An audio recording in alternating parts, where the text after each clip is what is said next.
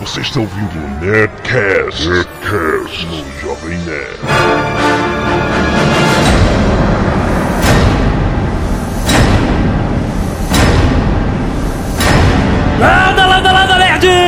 Aqui é Alexandre Antônio, Jovem Nerd. Eu sei que costeletas com molho barbecue não existem, mas eu quero acreditar. Aqui é Eduardo Esporo, Vinci Gloto. Apertem os cintos porque Kansas vai sumir do mapa. Olha só.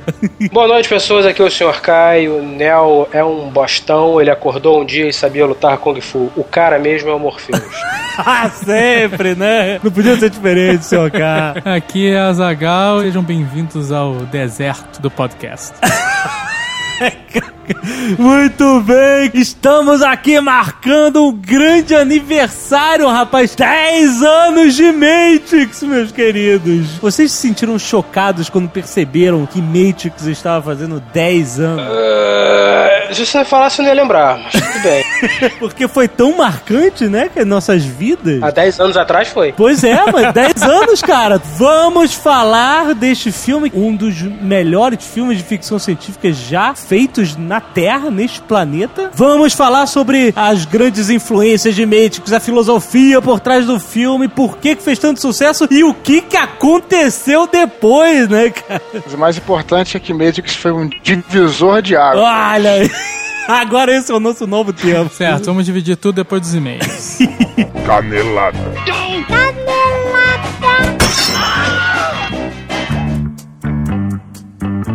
Muito bem, Azaghal, vamos para mais uma semana de caneladas e ouvintes falando qualquer coisa no Nerdcast. Vamos. Ah, então, Azagal, esta semana finalmente está aqui o Nerdcast de Matrix. Não chorem.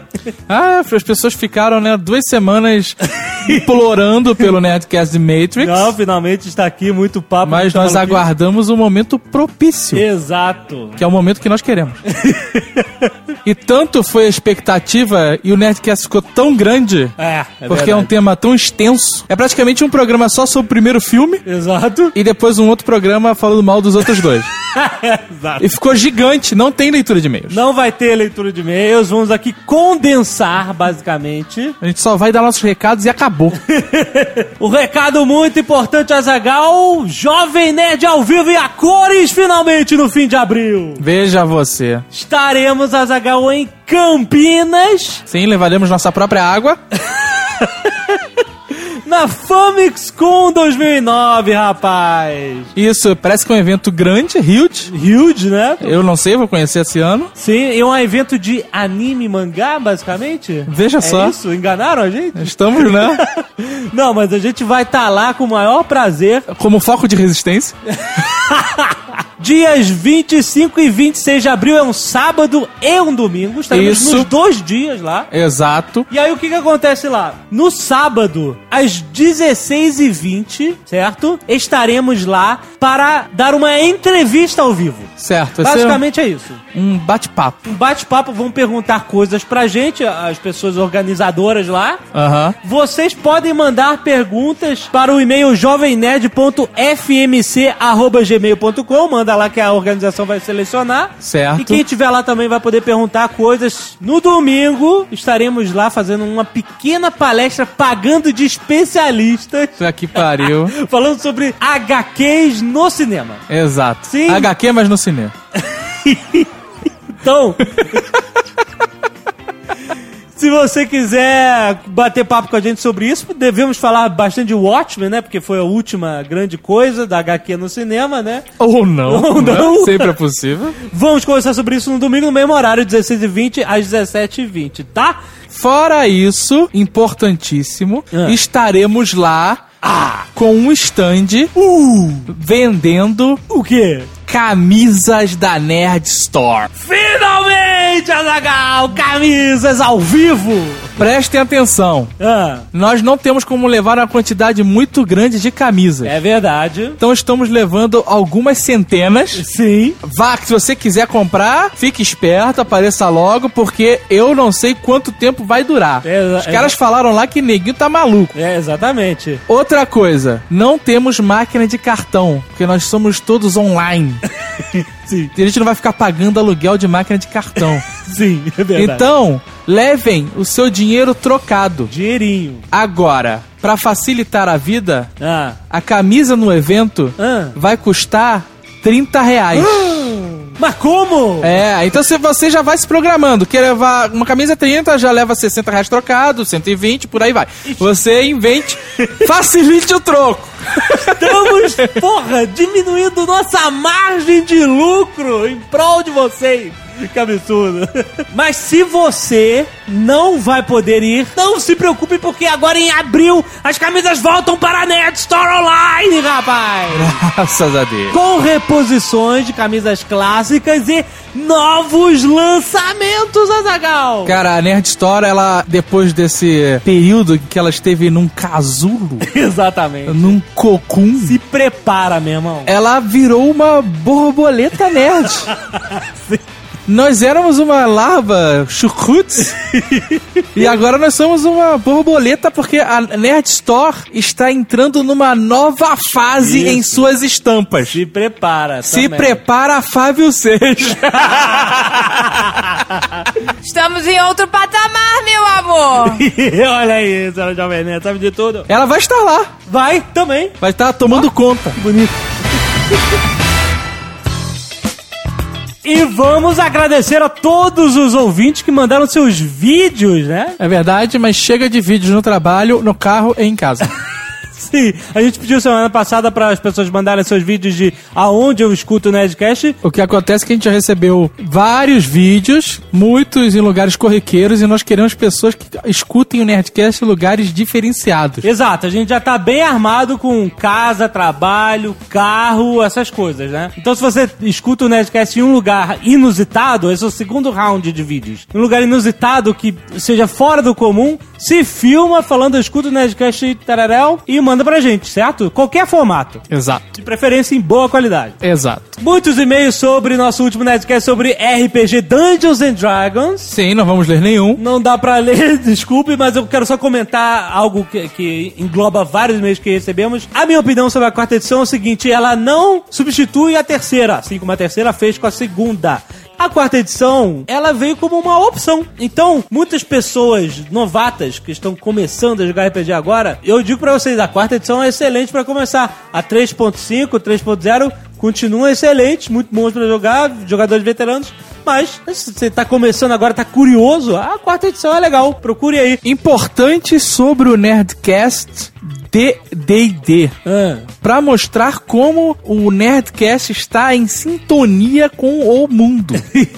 Pelo menos o mundo nerd. Sim. Uma semana depois que nós botamos no ar o Nerdcast de D&D, Pois é. quem é que infelizmente faleceu? O nosso querido Dave Arneson, que falamos tanto, né? Mas parece que tava só esperando Ah, meu Deus. ver a obra dele ser comentada no Nerdcast pra poder morrer em paz.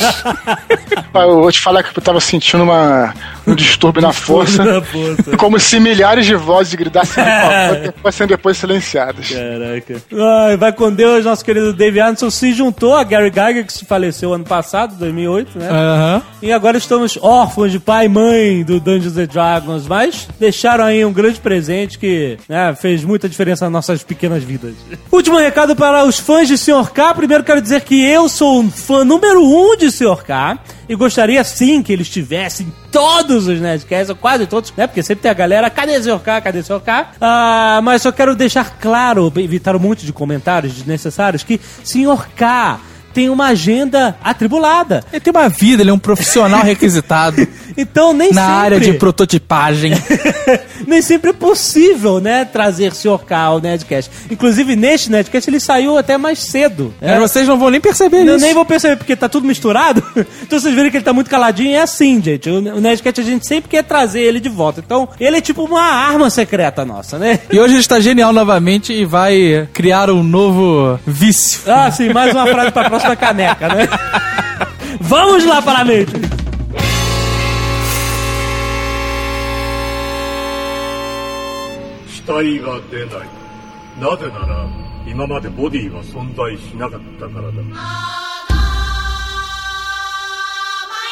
Todo mundo sabe, Matrix tem influência do mangá, do anime, daquelas coisas todas. Mas vamos falar disso. Ghost in the Shell, senhor K. Ghost in the Shell. Aliás, vou comprar o Blu-ray do Ghost in the Shell, hein? Agora tá comprando tudo que é Blu-ray. Tudo, minha filha. É espetáculo essa porra. Porque o Joe Silver, produtor, né? Ele, ele fala, pô, eu gostava já de Akira, achava foda, anime e tudo. Mas os irmãos Wachowski que vieram, veja isto, Ghost in the Shell, é foda. Queremos fazer isso no cinema. Se você parar pra analisar, o Matrix tem muito da influência visual do Ghost in the Shell, né? Até os códigos, né, na tela e tal. Aquilo é Ghost in the Shell puro, né? É, na verdade, o Matrix, todo mundo fala que nasceu, né, da cabeça dos irmãos Wachowski. Mas na verdade, ele não nasceu da cabeça deles, né? Já existia por aí, e aí eles simplesmente montaram, porque eles tiveram mil referências de tudo que é lado. Não, com certeza. A história não é uma história criada do zero, mas isso não tira o mérito dos caras, Claro. porque eles criaram, eles pegaram toda essa informação que eles absorveram e conseguiram botar numa história só, o que já é memorável por si só, né? Com Pegar certeza. tanta influência diferente e conseguir botar num, num, num, num rolo Uma só. coisa que eles deixam bem claro, né? Essa parada sobre o Matrix, inclusive não só Ghost in the Shell, agora eu lembrei do Ninja Scroll também, outra referência forte deles, que é outro anime de Japão medieval. Ah, é medieval, mas a- as lutas são bem parecidas, assim. Ninja Scroll é um anime das antigas, muito bom também. Violento pra caralho, estupidamente violento. Pressão E- arterial dos caras, né? É, o cara leva o corte do braço e sangra em outro estado. Mas é E muito bom.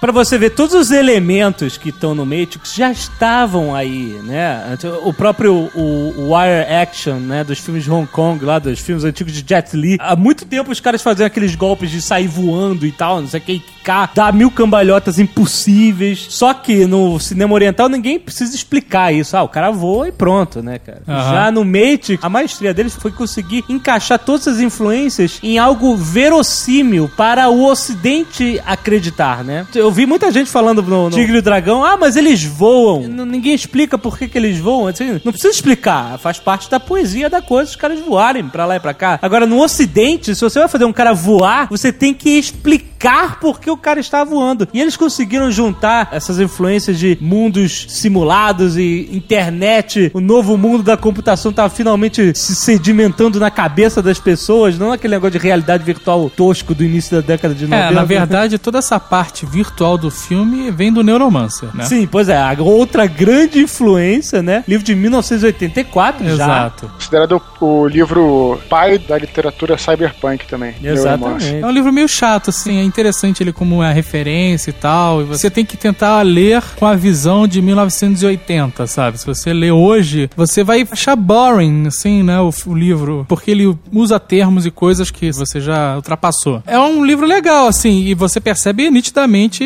a influência dele no Nossa, eu li. Neuromancer há muitos, muitos anos atrás. Eu era moleque quando eu li essa porra. Eu realmente não lembro mais do livro. Eu me lembro que na época eu gostei, mas acredito que isso que o, que o Azagal tá falando faça sentido. Porque na época eu gostei exatamente porque era uma previsão de futuro. Aham. Só que essa previsão de futuro já ficou obsoleta há muito tempo. Meu amigo, 12 megas.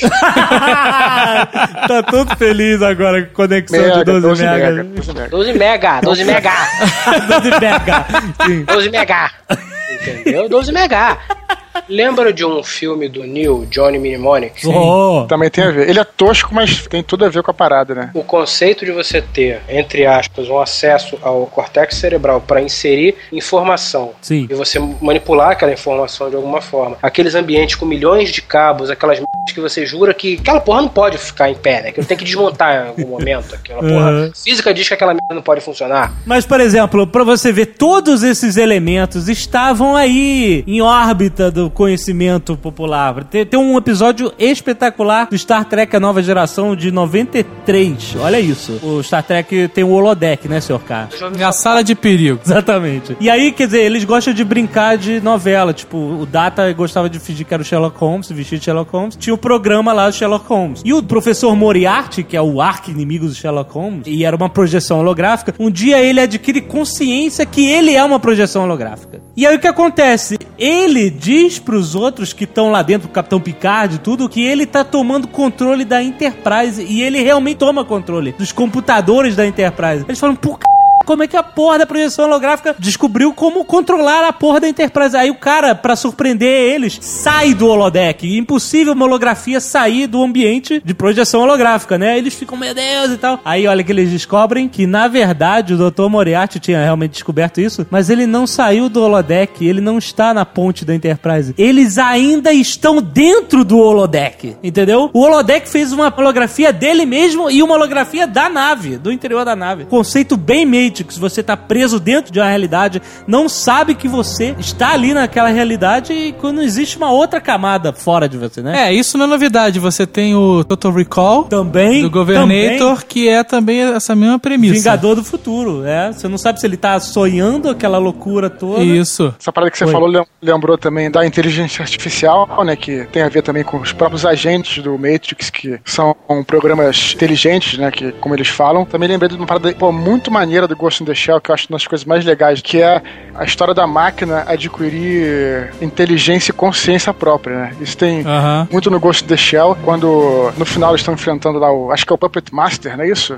O Puppet Master é o programa 2051, se eu não me engano, que era um programa governamental de espionagem que captura tanta informação que ganha consciência. Tem uma situação que eu não me lembro exatamente qual é. É, alguém pergunta pro, pro robô, pro programa, fala, por que você, já que você, você vai morrer e tal, porque você está tá sendo destruído, por que, que você não faz um. não faz um, uma cópia, né? Como é que fala? Uma, um backup de você mesmo, né? Aí o cara fala assim, não, o backup só iria copiar as minhas informações, não a minha alma. Se eu chegar e saber tudo que, tudo que, o, ner- que o jovem nerd sabe, sei lá, e copiar para algum outro lugar, ele não vai ser o jovem nerd, vai ser um, uma- uma- um outro ser que não vai ter a tua alma, a tua consciência, entendeu? Esse é o maior problema dos clones das revistas em quadrinhos. Ah, é. Porque os clones, eles não só copiam a, a memória, como tudo, né? É realmente um carbono da pessoa, porque vem com, com consciência, com personalidade, Exato. né? Faz um clone, ele passa a ter dois corpos.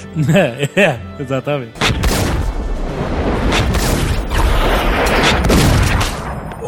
Um ano antes do Matrix, em 98, foi lançado um filme muito legal chamado Cidade das Sombras. Ah, sim, excelente. Que muita gente diz que as similaridades são tão gritantes que é esquisito.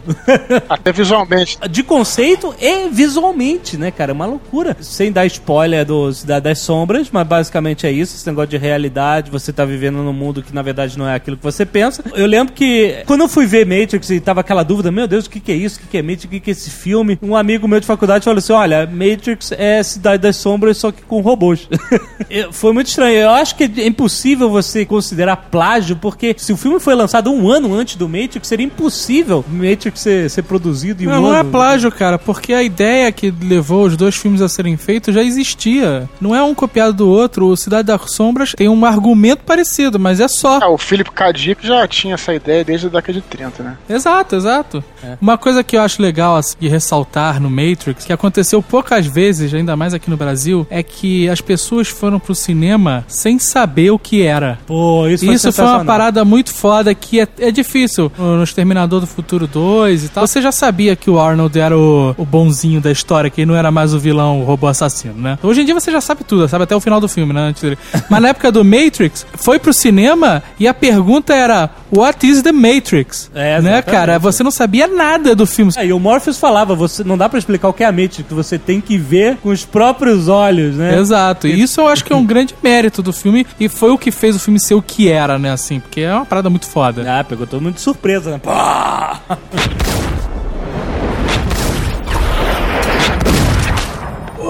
A gente fica brincando de Matrix é um divisor de águas, mas é mesmo, assim. Tem uma- um detalhe interessante que é, as aventuras é, antigas, né, todas, as grandes aventuras tal, sempre se passam em locais desconhecidos pro, pro herói ou pra aquela pessoa que vai encarar a aventura, né? O herói é transportado de um local seguro para um local de desafios, né? Na antiguidade, esse lugar de desafio, né, as histórias antigas, medievais, eram sempre assim, locais inóspitos, né, com florestas, desertos, coisas assim. Por quê? Porque era um lugar que, que o herói não conhecia. No século XX, o mundo inteiro explorado, o mundo já era conhecido, já não tinha mais lugar, não tem mais lugar no mundo onde você não, não vá, não possa ir. O Star Wars, por exemplo, foi um divisor de águas porque ele levou a aventura para um outro patamar, que é o patamar do espaço, né? Que é um lugar que a gente não conhece, galáxias distantes, tudo, etc. Durante todo o século XX, é, a aventura se passou no espaço, né? Flash Gordon, Star Wars, Bucky Rogers, essa coisa toda. é, o desconhecido vinha do espaço, né? Os, ETs, os alienígenas, tudo, todos, todos os monstros, né? Essa marcou o século XX. E o século XXI, com a era da informação, a gente faz, a gente se volta para nós mesmos, né? O, o plano desconhecido é o plano da mente. Por isso que ele ficou muito colado assim com o século XXI, né? Com a era da informação e com a internet, com as coisas todas que estão rolando, né? Ele foi a soma de muitas tendências, né? E fincou uma âncora, né? Olha aqui, daqui pra frente vai ser diferente, sabe? Foi pra fechar uma era de aventuras e, e mudar o discurso, né? Inclusive, é, até o século XX você tinha a Guerra Fria, né? A Guerra Fria acabou em 89, cara. Então, assim, durante 10 anos, né, de 89 a 99, é, o mundo meio que se tornou um lugar, assim, meio sem ideologia, vamos colocar assim, né? Assim, sem um inimigo definido e tal. O inimigo, ele não tá mais fora, ele tá dentro de você.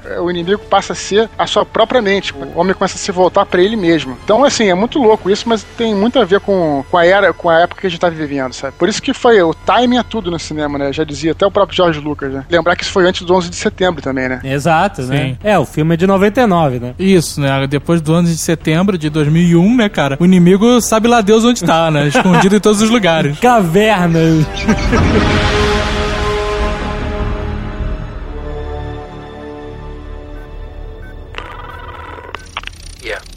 Is everything in place? You weren't supposed to relieve me. I know, but I felt like taking a shift. You like him, don't you? You like watching him. Don't be ridiculous. We're gonna kill him. You understand that? Morpheus believes he is the one. Do you? It doesn't matter what I believe. You don't, do you? Did you hear that? Hear what? Are you sure this line is clean? Yeah, of course I'm sure. I better go. Antes de vocês começarem a falar de mitos da caverna, essas coisas todas, eu quero dizer que a primeira cena do Matrix é foda pra caralho. É foda, cara. É, é assim, foi a primeira vez que alguém conseguiu pegar uma revista em quadrinhos, sendo que a história não era baseada em um quadrinho, e filmar Exato. uma história em quadrinhos. Toda aquela sequência quando o guarda e a Amanda ela bota a mão na cabeça, pega na mão, a- sabe? Tudo aquilo, é a parte que ela corre. Pariu, cara, aquilo foi pra colar neguinho no banco do cinema logo de cara. É, não, mesmo porque a tecnologia das câmeras fotográficas em círculo, né, pra fazer aquele efeito Bullet time. O bullet time, né? Da, da imagem circundando a Trinity. O tempo para, mas a câmera ainda se move dentro do É, espaço, né? pariu. Foi repetido a exaustão depois por outros filmes ou outros conceitos e tal. Tanto que no- nos próximos Matrix eles nem usaram mais esse bullet Não, time. porque a parada depois virou, né? Acho que chegou a ser ridículo, né? Assim, tudo era bullet time. Tudo né, cara? era bullet time. Mas a cena toda é foda. Quando você acha que é, o, o- assim, beleza, ela deu uma porrada nos guardas e agora acabou. Aí que o negócio começa mesmo, que tu fica sem fôlego, cara. Porra, vem um agente coisa pular, e presta você ela. imediatamente sabe que os agentes são fodas pra caralho. Ninguém precisa dizer, cara. Exato. Automaticamente você fala, fudeu, eu também vou correr desses caras, sabe? Porque é foda demais, cara. E a cena termina com uma coisa inacreditável. Ela vai, ai meu Deus, tem que atender o telefone e vem um caminhão e E tu esmaga. tá que porra é essa? Telefone pra que essa porra, sabe? Sua maluca. Larga esse telefone, sua maluca. Corre, porra. Tudo nessa sequência inicial, cara, essa porra, ela devia ser premiada inúmeras vezes, porque é um marco, cara. É uma das melhores aberturas de cinema, né? Porra, cara. Né? Não, ele tem um motivo na história, né? Ele tá inserido e ele tá te mostrando todas aquelas loucuras que você ainda vai entender, né? E depois você vai ligar as peças e, e vai explodir mais uma vez o seu cérebro.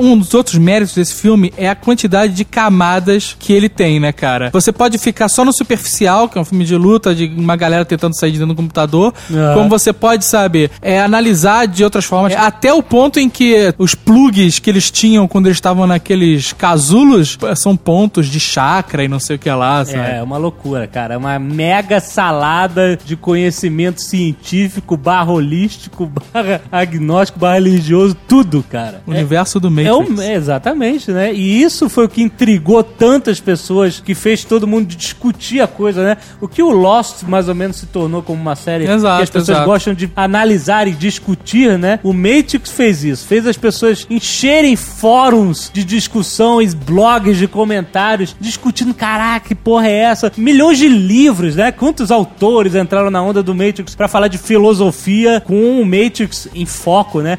Até Eduardo Spohr fez uma monografia sobre Matrix na faculdade. Você vê, né, cara? É, quando eu fiz a faculdade de publicidade, eu fiz uma monografia. É, inclusive, tem que fazer uma agradecimento especial ao senhor K aqui, ó, porque fechou comigo a fita VHS dele por seis meses. VHS, cara. Eu vi aquilo, pô, todo dia, cara. Eu tava estudando, vendo aquela parada, pô. Prazer ter lhe ajudado nessa empreitada, essa empreitada ao saber.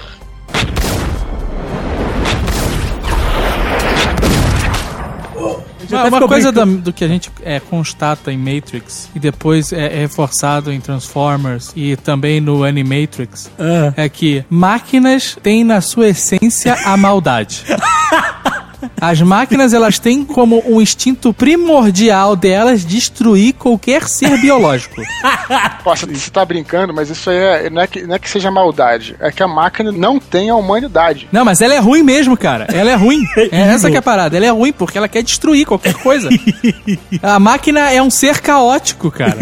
Não, não, não. Sim, sim. No Transformers, o, o All Spark começou a dar fagulha no meio da cidade, a máquina de refrigerante já partiu pro cacete, cara. Não quis nem perguntar o que tava acontecendo, cara. Acordou e começou a atirar. Imagina o seguinte: você está lá apoiando naquele silêncio, aquela escuridão quentinha, o vazio.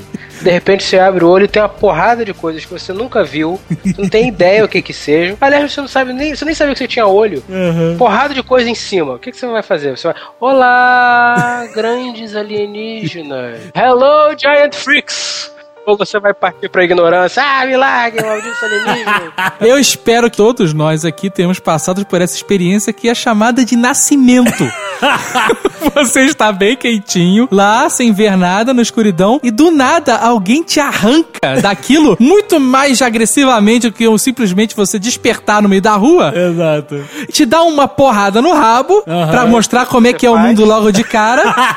Metem alguma coisa na tua boca pra tirar a gosma e não sei o que lá. Bem-vindo ao mundo. E nem por isso todos são fascínoras, né? Mas isso é porque nós nascemos desarmados. Exatamente. Dá uma 45 pro moleque. Quando ele Ah, batia. Epa, toma um tapa na bunda, seu otário. Agora abre a boca aí. Ah, agora toma 45.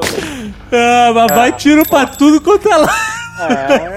O legal é que, assim, não é só homem versus máquina no Matrix. Não é Exterminador do Futuro, né? Na verdade, no Matrix, o homem perdeu já. Sim, sim, tudo É. bem. O homem perdeu. Mas eu tô falando assim, dentro da realidade da Matrix, que o Morpheus explica pro Neo, Aham. que é a grande filosofia da parada, é que algumas pessoas estão tão inertes e dependentes do sistema Ah. que elas vão lutar para defendê-lo. Eu, por exemplo. Mas, cara, se eu tivesse plugado, mas vai pro caralho, não me tira daqui nem fudendo. Porra, cara, viver vestindo saco de batata, comendo tapioca. Ah, não, meu irmão, me deixa plugado. Tapioca. Tapioca babada, de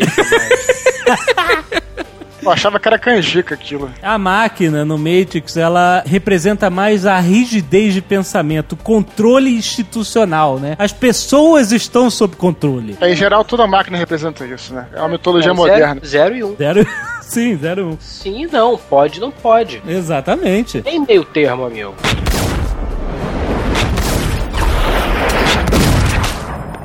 Assim, o Matrix é repleto de filosofias e uma das mais importantes que tá cuspida e escarrada no Matrix é a alegoria da caverna de Platão. Eu quero ver isso agora. Eu quero ver pelo seguinte motivo. Eu É. já cansei de ouvir pessoas falarem, não, Matrix, o mito da caverna, Platão. mas eu é já verdade. cansei, não, calma. Eu já cansei de ouvir as pessoas falarem, mas eu não ouço passar disso. É só isso que Não, fala. mas eu vou te explicar. É o que eu quero ver agora. Porque eu- é sempre isso. Não, Matrix é mito da caverna, Platão.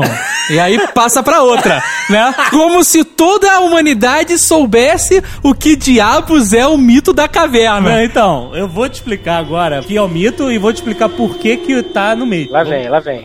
É o seguinte, imagine que você tem várias pessoas que nasceram, que desde a infância estão presas, são prisioneiras dentro de uma caverna. Correto. Então, elas estão acorrentadas, viradas para uma parede interna da caverna. A Certo. vida toda. Não Certo. podem virar a cabeça, não podem olhar para a entrada da caverna, pra, por porra nenhuma. Aham. Cresceram assim. Atrás delas tem um fogo, uma fogueira. Essa fogueira projeta a luz na parede onde eles estão vendo, certo? Correto. E aí, de tempos em tempos, passam pessoas, eu vou, imaginar assim, pessoas segurando bonecos, estátuas de animais, de gente, de objetos, de coisas, na frente do fogo. Essas coisas projetam suas sombras na parede. Aham. Os prisioneiros, a vida toda, só veem as sombras projetadas.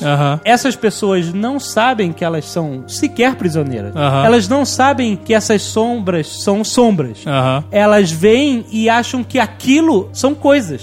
Eles dão nome para as sombras. Certo. Eles começam a prever quais sombras que vão aparecer, qual- quais conjuntos de sombra. E quando Você alguém tem que se prevê distrair de alguma forma, né? Porra. Quando alguém acerta, eles condecoram a pessoa, dão prêmio, de você é foda. Um- dou uma, uma punhado de terra a mais. Acontece? Essa é a realidade deles. Aham. Só que um dia vem um homem e liberta um desses malucos. Platão. Que Platão, seu maluco? tá. O Platão, vamos ver que ele entrou na próxima. O Platão, ele liberta um desses caras. Aham. E ele leva ele para o mundo exterior, Pra fora da para caverna. fora da caverna. Ele chega ali e fala: Vem cá, vem cá, te dá uma balinha, vem cá, vem cá. Te dá uma balinha, vem cá, vem cá, vem cá. Exatamente assim. O Platão escreveu assim. Aí o que acontece? Ele leva o cara pro mundo. Dá uma balinha, vem cá. Pega aquele saquinho aqui. Uma balinha, pega cá. Ai, filho da mãe. Vamos lá, o resumão rapidamente. Tá. As pessoas estavam na caverna, não sabiam que era a realidade a não ser uma parede de sombras. A parede de sombra é a realidade. Certo. Certo? E aí, em dado momento, Platão tentou um deles com um saco de balas. Exatamente. Certo. Tá bom. E o Platão tinha a chave das correntes. Tinha, tinha. Por que que não soltou todos? Não, é só um. Porque só um já resolveu o problema dele.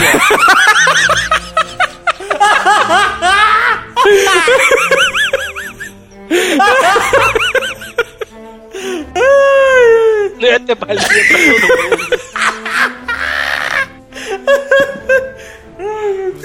Ai, meu Deus. Vai. Então, soltou só um. Esse cara foi pro mundo real. Foi um choque do caralho. Ah, meu Deus, o que, que é isso? Pô, é essa? Você me dá uma balinha? Que que é isso aqui? Tomou a realidade na cara né? sem precedentes. Toma, toma. Exatamente. É o que acontece. Com o tempo, E muito carinho. ele começa a se acostumar com aquela realidade. Porra, cedo ou tarde, né, cara? Você tem que aceitar. Tem jeito, amigo. Tem jeito. Pegou a balinha, agora vai ter que pagar. Tem jeito. Aí o que acontece? Ele vê os campos, rios, pessoas trabalhando, o céu, o sol. Ele entende que o sol que dá vida àquilo tudo. Ele abre a mente para uma nova realidade. Aham. Ele foi liberto. Certo. E aí quando ele olha de volta pra caverna, ele vê os malucos lá olhando pras sombras. Cara, que porra é essa? Aquilo era a realidade. Ele transcende a mente dele pra uma outra realidade. Isso tudo que acontece com o Neo, né? Ele tava Sim. preso numa realidade Aham. e ele é liberto pra uma outra, né? Assim, não é isso que você tá pensando. Você nem sabia que você era um prisioneiro. Isso, exato. Ele É. vivia, o mundo dele era simplesmente aquilo. Exatamente. E ele aceitava e estava satisfeito. Exatamente.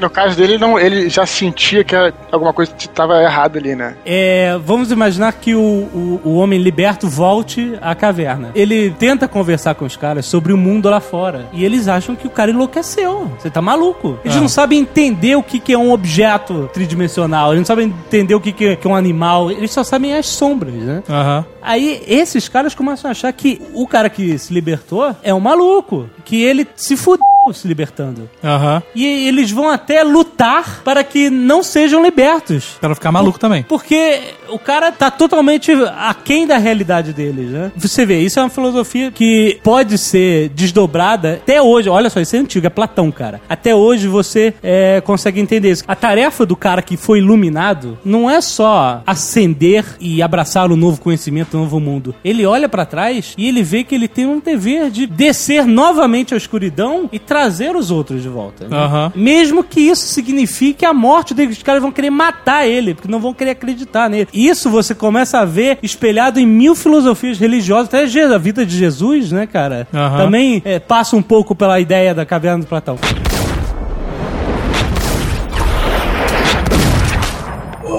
Assim, no Matrix, ok, os caras fizeram uma parábola sobre isso. Não é só isso, né? Ah. Tem que entrar um outro pensamento filosófico aqui, que é do filósofo francês Jean Baudrillard, que escreveu o famoso livro Simulacra and Simulation, que tá até no, no, no filme, quando o Neo vai mostrar lá aquelas... O cara vai comprar lá os hacks do, do Neo, lá, as paradas pirata, ele guarda dentro desse livro, Simulacra and Simulation. Aham. Simulacrum, latim para similaridade. Simulacra é plural de simulacrum. Ele afirma, o Baudrillard afirma que na nossa sociedade atual, nós substituímos toda a nossa realidade por símbolos e imagens. Toda a experiência humana hoje é uma simulação do real. Calma, calma que eu vou, vou- vocês vão entender. A gente tá tão aficio- aficionado pelo simulacra que a realidade pra gente, cara, é só um vestígio. É só algo tão irreal quanto a própria simulação. Um exemplo, ele diz: televisão, filmes, imprensa, internet, o valor do dinheiro, urbanização, processo industrial, tudo isso nos afasta da condição natural do mundo. Nós estamos simulando coisas que não existem. Como assim?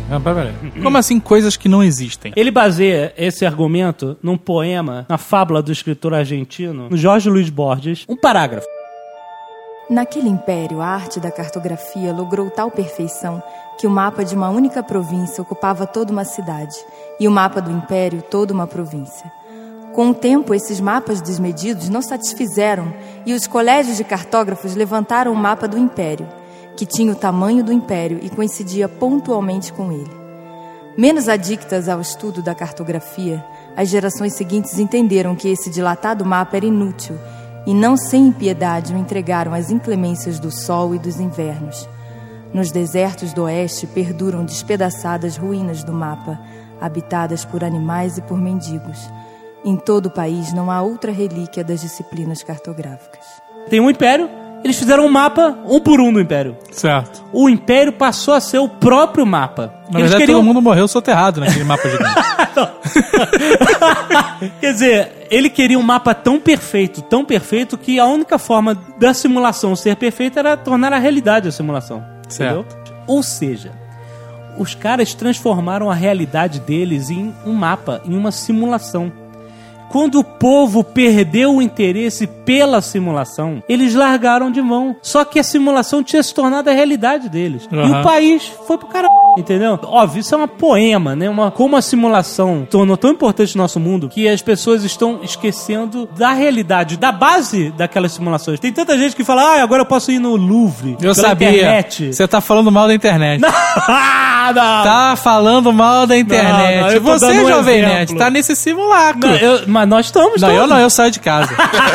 Então eu posso agora ver, fazer o passeio virtual do Louvre. Simulação do passeio do Louvre. Voar de avião no avião virtual. Sim, você não tá falando- voando de avião, né? Tá simulando isso. E o que acontece? Aí que vem a explicação da parada. Que o Baudrillard diz, a gente tá ficando tão adicto às simulações que nós criamos do mundo real. O valor do dinheiro, cara, hoje é só por crédito. Antigamente mediu o dinheiro pelo ouro do país, né? Hoje nem Aham. isso mais é, né? Tudo simulação, cara. A crise que a gente tá vivendo é fruto disso também. Crédito mundial, assim, se você somar as linhas de crédito mundial, é maior do que o PIB mundial. É tudo uma grande, uma porra de uma ilusão, uma bolha gigantesca. A gente tá tendo que cair na real. Esse dinheiro todo não existe. O Matrix mostra isso. Baseado nesse pensamento, nós estamos nos enfiando na nossa própria caverna de Platão. Nós estamos adorando só ver as sombrinhas na parede. Que é o Twitter.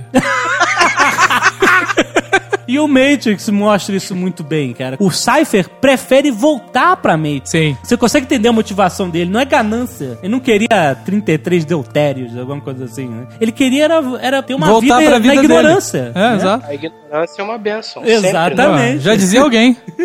E não se engane, nós estamos nessa condição. A nossa sociedade hoje tá toda nessa condição. Nós aqui estamos. Por exemplo, eu não preciso de dois monitores de 22 polegadas, mas eu quero desesperadamente. quero desesperadamente. Você vai encontrar também pô, é, extensivamente nas mitologias do mundo inteiro, né? É, o hinduísmo tem uma conceito chamado Maya, né? Que diz que o mundo inteiro é uma ilusão, tem esse conceito hinduísta também. É o próprio Jardim do Éden, né? O Jardim do Éden é, o- é a ilusão quando o Adão, Adão comeu da árvore da- do conhecimento, ele é expulso do jardim. Então isso está sempre presente em todas as culturas. Mas não vamos esquecer que já que a gente tá fudido aqui no simulacro mesmo, vamos comprar sempre da Net Store. Se é pra estar no simulacro, que seja bem vestido.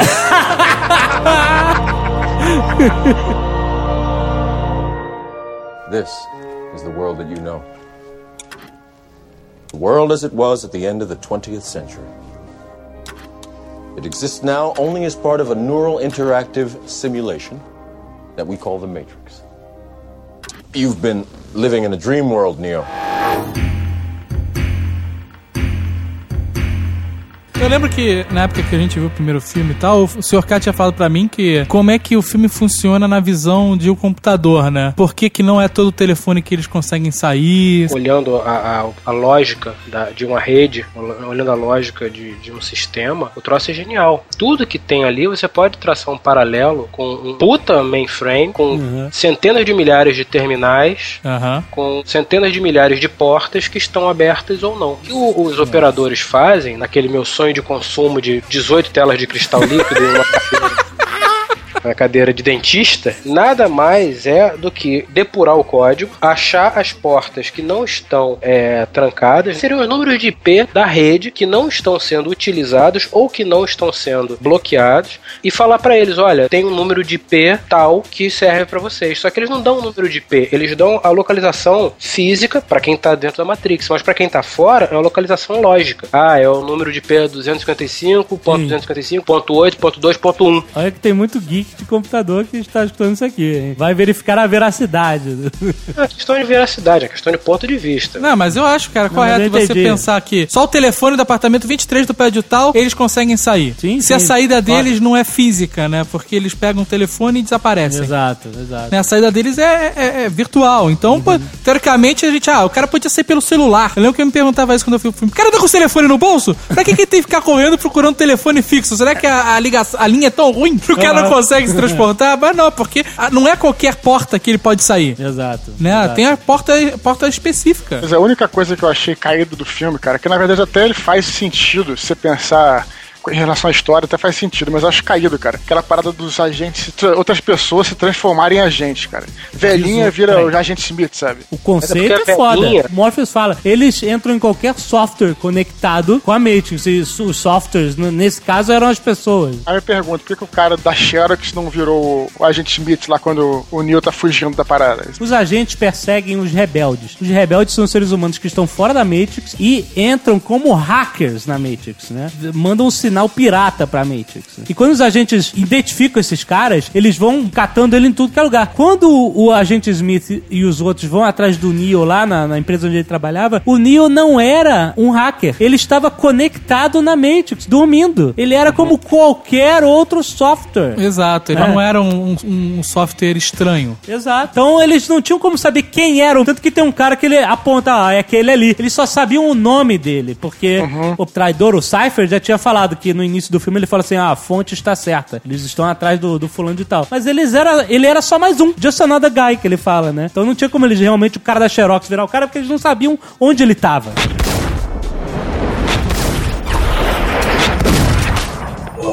Que o Matrix entra na categoria de filmes redondos. Não vou dizer perfeito, porque nada é perfeito, mas, cara, não tem o que mudar. É, exato. Como uma obra cinematográfica, o filme Matrix, Matrix 1, ou como você queira chamar, The Matrix. The Matrix, da Matrix, né, cara? Matrix. Ele é um filme fechado. O final dele, por mais que seja aquele final que dá a entender o que você quiser, Aham. é um final que fecha a parada. E você não precisa de uma continuação da história, você já entende o que vai acontecer. Tá fechada a história. Nem toda história precisa contar exatamente tudo o que aconteceu, né? A história pode acabar em qualquer momento. O filme fecha um ciclo, quando eu falar pra vocês não sacanearem, ó. Fecha perfeitamente o ciclo da jornada do herói, né? Do Olha. início ao fim. Exatamente. Foi que o Azagal falou mesmo, né, cara? Tem certas histórias que, que encerram e fica um pouco estranho, né, de você ter uma continuação. Até porque, geralmente, quando o herói encontra ascensão, esse é o fim da história, né? Então existe uma, dizer, um, um ciclo em que o herói tem que cumprir e esse ciclo se fecha, né? E ele pô, fecha o ciclo perfeitamente, né? O Matrix é um dos filmes que, talvez por isso, ele tenha conseguido ter uma linguagem tão universal, porque ele se utilizou dessa jornada do herói e dos arquétipos que eu falo, que vocês brincam e tal, mas os grandes filmes, quer dizer, as grandes histórias que ficam pra sempre, as histórias universais, elas utilizam essa ferramenta, né? É, Star Wars também foi dessa forma, as grandes histórias Rei Arthur e todas, que a gente já falou mil vezes aqui, elas ficam por quê? Porque elas, é, a jornada do herói, ela, na verdade, ela é uma trajetória que copia sequências que são metafóricas da nossa própria vida. Então Exatamente. todo mundo sempre vai entender aquela sequência de coisas, né? Todo mundo vai encontrar um paralelo com coisas que acontecem no trabalho, coisas que acontecem na sua vida, etc, etc. É da mesma forma nos arquétipos. Você encontra o paralelo com você, com as pessoas com quem você convive e tal. O Jung, aquele psicólogo Jung, E o Jung, ele era o discípulo, aprendiz, aluno do Freud. não, eles têm uma linha diferente, né? Ele é di- dissidente. Mas ele, é- ele começou como aluno do Freud, só que depois virou inimigo mortal, sei lá. Então ele tem esse estudo sobre os arquétipos, né, que segundo ele, né, são padrões de personalidade partilhados por todos os seres humanos, né? Porque assim, todos os seres humanos é, eles são semelhantes em alguma coisa, assim. Todos os seres humanos compartilham dos mesmos conflitos, os mesmos medos, as mesmas questões, né? Até mesmo a nossa várias situações da nossa vida a gente se encaixa. Então eu vou falar dos arquétipos aqui rapidamente, arquétipos no Matrix, né? Tem o herói, né? É o Neo, né? O Morpheus. O Morpheus, ele era um cara foda no primeiro filme. Aí ele foi.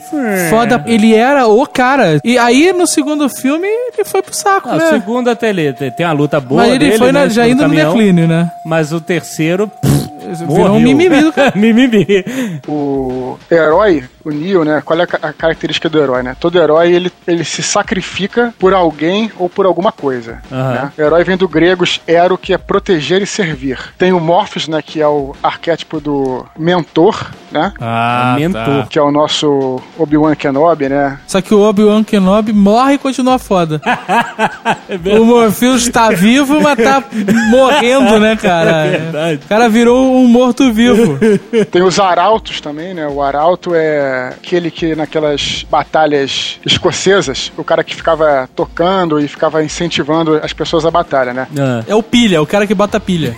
é o pilheiro. A função do arauto é dar uma motivação ao herói. Olha. Quem é esse cara? É a Trinity. né? Assim. Dá uma motivação pra ele continuar. E ela é a motivação que impede que ele desista, né, na hora que ele quer ir embora do carro. Vocês lembram dessa parte do filme? Tem outro arquétipo, que é- são os guardiões de limiares, né? Meio bizarro, mas são, geralmente são os capatazes do vilão, né? Ou os traidores. Eles estão lá pra guardar os limiares, eles estão lá pra dificultar a vida do herói, né? Quem é Olha esse só. cara? Cypher. Ô, Nosso querido traidor. Não se inventa nada, né, cara?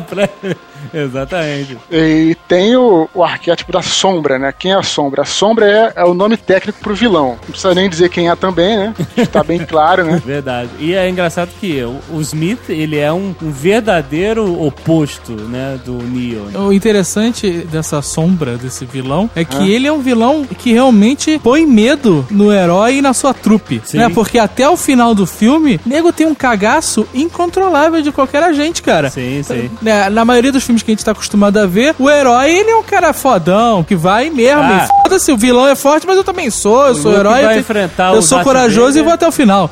No Matrix, cara, nego corre dos agentes o filme inteiro. a primeira vez que alguém revida um agente é o nosso querido mentor, naquela cena irada do prédio que tem até a- o déjà vu, que é outra coisa que ficou pra sempre na minha vida. Toda vez que eu vejo tem um déjà vu, acho que tem algum erro na matriz. Exato, claro. Sempre, né? Que é outra coisa que ficou pra sempre na minha vida. Toda vez que eu vejo tem um déjà vu, eu acho que tem algum erro na matriz. Exato, claro. Sempre, né? Desce, arrebenta a parede e parte pra cima do Smith se sacrificando pra salvar o herói e tal. É, com certeza. Né? E, cara, e até uma, uma cena de luta irada, né? Foda. São dois tijolos se socando, né, cara? Vai, cabeça quebrando louco. E é só porrada firme, né, cara? Foda. Não é I know Kung Fu, é porrada mesmo. É, é soco de sair fumaça, cara. Exato.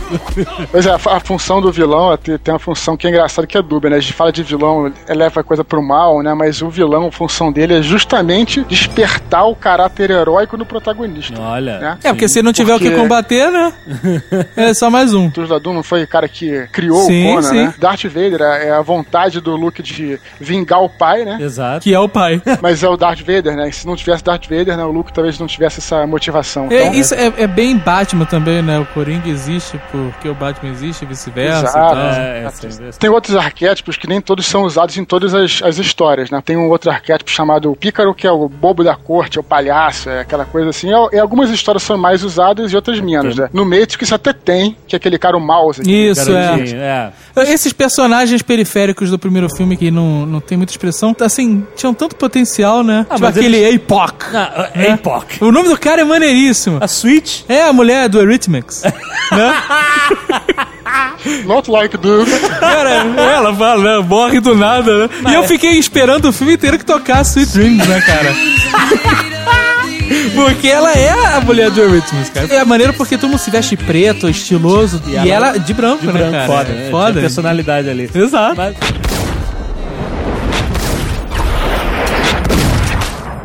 Antes da, da gente falar, eu queria só recomendar um livro que é importante. As pessoas até às vezes me passam e-mail pedindo algumas dicas. Eu sempre recomendo esse livro, que é A Jornada do Escritor. Olha. O cara que sintetizou né, essa, a, a jornada do herói foi o nosso querido e estimado Joseph Campbell, Sim. né? Que foi o cara que foi o mestre do George Lucas, né?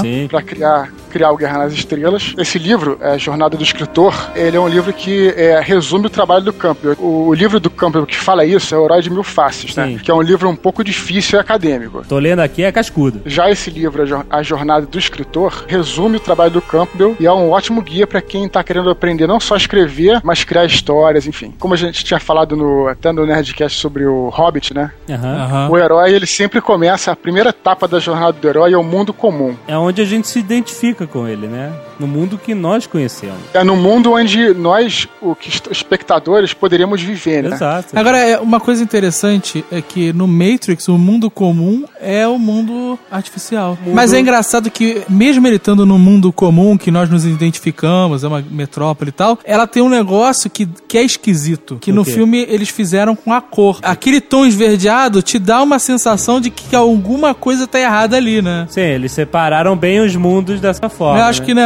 uma metalinguagem, sei lá. Metalinguagem.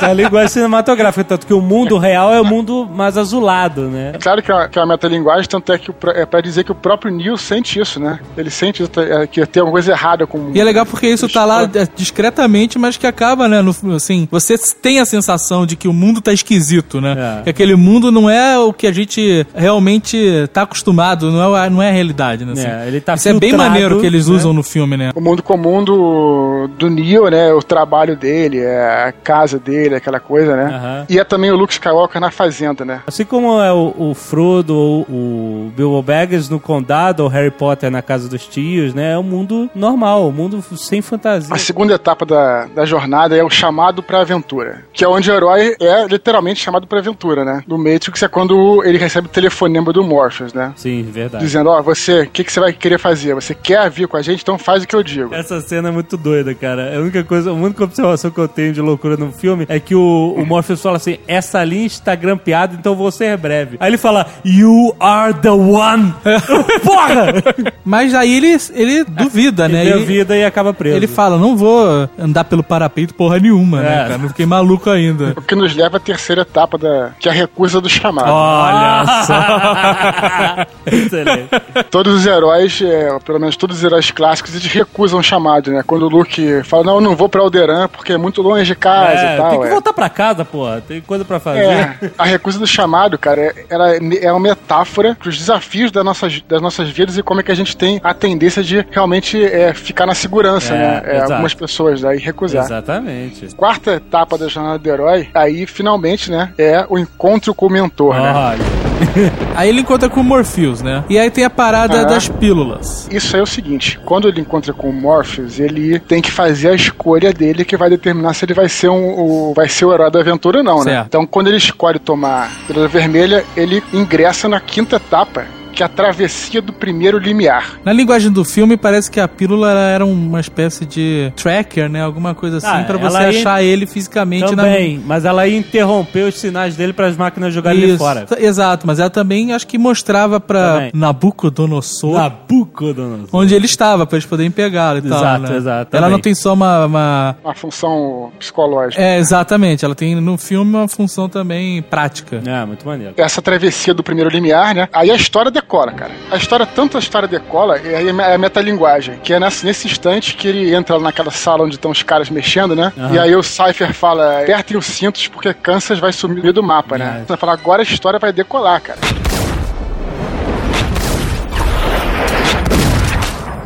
Sexta etapa. Testes aliados e inimigos. Nessa etapa, o mentor começa a treinar ele, e ele conhece os, os amigos, os aliados dele e os inimigos. É o treinamento do Neo, né? Eu, eu tô ficando meio decepcionado com esse negócio de etapas do herói, sabia? Por quê? Porque tá começando a estragar várias histórias que eu li, cara. Mas, Por quê, não, cara? calma. Porque quê, cara? eu tô sa- sabendo que as tá pessoas vendo? estão me manipulando. que existe um manual, manual. sabe, de como fazer leitor de bobo. Espera aí, espera aí, espera aí. Isso é uma coisa intuitiva. Exato. O manual, ele pegou essas, essas coisas que estão na nossa cabeça já. É, isso é o estudo do Campbell, que essas, entre aspas, fórmulas, na verdade, fazem parte do sentimento humano em relação à vida, né? Por isso que tem tantas culturas diferentes que não tinham contato umas com as outras, mas as histórias dos seus mitos, eles descrevem exatamente a mesma coisa. Na antiguidade, quando os povos não tinham contatos uns com os outros, eles escreviam esse mesmo tipo de história. O Campbell mostra isso. Segundo a teoria dele, é porque cada pessoa é o ser humano é igual em toda parte, né? Exato. Com os mesmos medos, os mesmos conflitos, as mesmas questões. A história não veio do manual. O manual, ele, ele delineou o que existe, né? Nessa etapa, o mentor começa a treinar o herói, que o Neo conhece a tripulação do Nabucodonosor. O Mor Morpheus mostra pra ele quem são os agentes, né? Ele conhece os seus inimigos aliados e é a, a cantina do Guerra nas Estrelas, né? Olha só. Cara, assim, eu achava a Nabucodonosor tão foda. Eu sempre gostei de naves com nomes maneiros, assim. Tanto que o HD do meu computador é o Nostromo, Ah, Nostromo. e tal. E aí eu tinha um computador que o nome dele era Nabucodonosor. A torre em si. Ah, à toa porque ela... Toda... Porque eu tirei toda a carenagem, sabe? Eu transformei, assim, numa forma bizarra e asquerosa do Nabucodonosor. Não Aham. tinha nada, sabe? Era tudo exposto. Durou bem, durou bem. Da- Porra, quando lançou, ele fez jus ao nome, cara. A sétima etapa é chamada tecnicamente de aproximação da caverna oculta. Ele vai finalmente em direção à fortaleza inimiga. Ele Aham. vai enfrentar os vilões, os capangas dos vilões, e, e essa é a aproximação, né? Ele vai enfrentar o mal. Aham. E é quando o Neo, depois de de estar desplugado, ele entra de volta na Matrix para falar com o Oráculo. Ah, Mas nesse momento ele tava. Ele não tava indo enfrentar o inimigo dele, ele tava pegar um conselho. Ele não, ele não precisa lutar, ele tá se aproximando de uma zona de perigo. Ah, tá. Ele tá se aproximando da fortaleza inimiga. né? A oitava etapa é a provação. É a hora que o herói se lança no conflito direto contra os seus inimigos. Não precisa ser o vilão final, mas é contra os inimigos, né? Aham. É a hora que, os, que eles estão voltando, saindo da Matrix, né? e aí os agentes descobrem eles, né? É o déjà vu. A próxima etapa é recompensa, né? Quando o herói ele sobrevive à morte, sobreviveu, ele retorna pra casa com, uma, com a arma secreta que ele vai precisar para enfrentar o vilão. O Luke retorna com os planos da Estrela da Morte, o Neo retorna com o Conselho do Oráculo. A arma não precisa ser uma arma física. Perseu também volta com a cabeça da Medusa, né, que vai ser usada como arma depois. Décima etapa é o caminho de volta. O Neo precisa voltar a Matrix, né? Porque se o trabalho não foi bem feito, o vilão vai acabar voltando e te pegando de novo. Aí ele volta pra Matrix pra salvar o Morpheus. Enfrenta todos os perigos, inclusive o próprio agente Smith, né? E ali é foda. Porque ali ele descobriu que ele é foda pra caralho. Sim, sim. Né? Assim, antes dele descobrir que ele é mega foda pra caralho, essa sequência é foda, cara. Que é eles entrando no saguão do prédio. Nossa, né? Foda. Cara, aquilo é de explodir a cabeça e grudar, Aham. você ficar um mês limpando o teto da tua casa, cara. Tire todos os seus objetos metálicos. Porra, cara, ca- começa a apitar tudo, cara, cara abre sobretudo, cara, nego cai queixo, você escuta os queixos batendo no chão. E aí, cara, é pedra e mármore, estilhaço e tudo, cara. E essa cena é muito foda, toda ela. Cena mais anime do filme. Totalmente. A cena que a Trinity, que ela dá um salto, sabe? É e chuta o cara. Ah. A cena tava programada pra ser feita num movimento só, sem corte. E ela conseguiu fazer nos treinos. Na hora da cena ela não conseguiu uma, duas, três vezes. E aí ela torceu o pé. É, e quase verdade. arrebentou o tornozelo. Arrebentou. E ficou Aham. putaça porque ela não conseguiu fazer o movimento. Então a cena teve que ter um corte. Não deixa de ser foda de qualquer É maneira. foda, é, pois é, mas é, é interessante isso. Não, Se todo mundo se machucou. Teve dublê na cena do metrô que se quebrou todo. Ah, o cara que pulou no teto. Se quebrou e todos eles se machucaram. Todos, sem exceção. É, sinistro, cara. Foi aggressive. Depois da sequência lá em cima tem ele fazendo bullet time. Cara, pelo né? amor de Deus. E tem o Dodge This. Dodge This? Isso ensina pro nosso amigo Ah. miserável que nem um agente dá Dodge com a cabeça. Mas aí, tem o- essa é a fase do confronto final, né? Com... É, o confronto final é o caminho de, é o caminho de volta onde você vai enfrentar o vilão. É o ataque à Estrela da Morte, né? E é o, o Neo enfrentando o Agente Smith. Né? Aham. Quando o Neo enfrenta o Agente Smith, acontece o que acontece com todos os heróis, né? Eles morrem. Todo herói morre. Todo herói morre de uma forma ou de outra. Cara, é escroto isso. A morte- Eu, a minha vida inteira, Ah. quis ter uma morte heróica. Por causa dessa porra, dessas regrinhas que eu leio e vejo a minha vida toda, cara. ah, mas é só em filme mesmo, cara. Eu já São quase, poucos, eu já tive poucos. quase duas vezes mortes heróicas. Não, ser atropelado por um ônibus não é heróico. Quando você levanta depois e vai andando pra calçada, é. Me desculpa. Que a morte do herói, isso acontece com a gente em qualquer situação, qualquer desafio que você enfrenta, você, quando você se dá mal e tudo, você volta com uma, com uma outra experiência, né? Daquilo. É, sim. Quando que o Luke morre? O que acontece quando o, a nave do Biggs é destruída, a essência jovem dele morre, então ele passa a se tornar um, um adulto. Isso você não entende muito bem porque o filme é editado, mas quando você vê e, e conhece a história toda, né? É. O Biggs morre, e na hora que o Biggs morre, você vê que até a expressão dele muda. É ter um outro tipo de comprometimento, né? É, Ele exato. até fala assim: agora vamos destruir essa parada. É a morte da inocência. Jogão está vivo.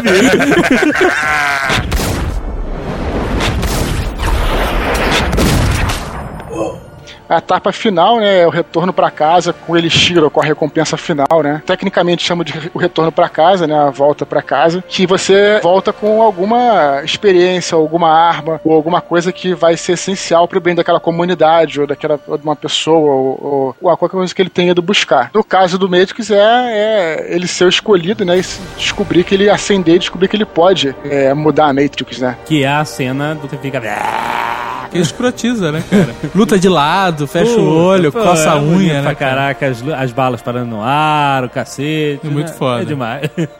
a iluminação dele enxergando o código da Matrix é sensacional. Dali pra ligação do telefone, ele- quando ele conta pra Matrix o que ele vai fazer, né? Ele dá também o poder de escolha pra ela, né? Você que vai escolher o que vai acontecer daqui pra frente. Eu tô aqui. Aquele negócio do eh, iluminado voltar ao submundo pra resgatar os outros prisioneiros da caverna de Platão, né? Porque ele desliga o telefone e ele dá aquelas olhadas pro lado com o Rage Against the Machine espetacular tocando. Você vê a nítida diferença dele, da postura dele, com outras pessoas ali dormindo, alheias, né? Presas na, na caverna e tal. Fica claro e a história acaba. Acabou a história. Não precisa de mais Acaba e nada. não devia ter continuado, né? Exatamente.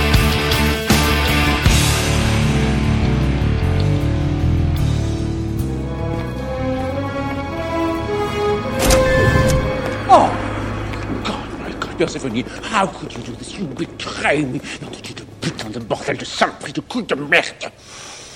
Cause and effect, my love.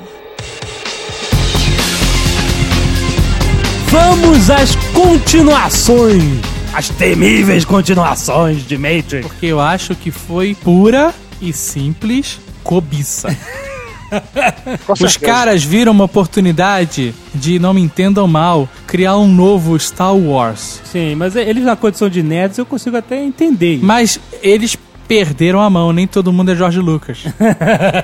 É, porque a verdade é que infelizmente ficou ruim a parada, né? Eles tinham toda a oportunidade e, cara, a princípio pareceu que ia funcionar quando eles começaram a criar uma expansão do universo do Matrix. Isso é extremamente interessante, ainda mais pros fãs.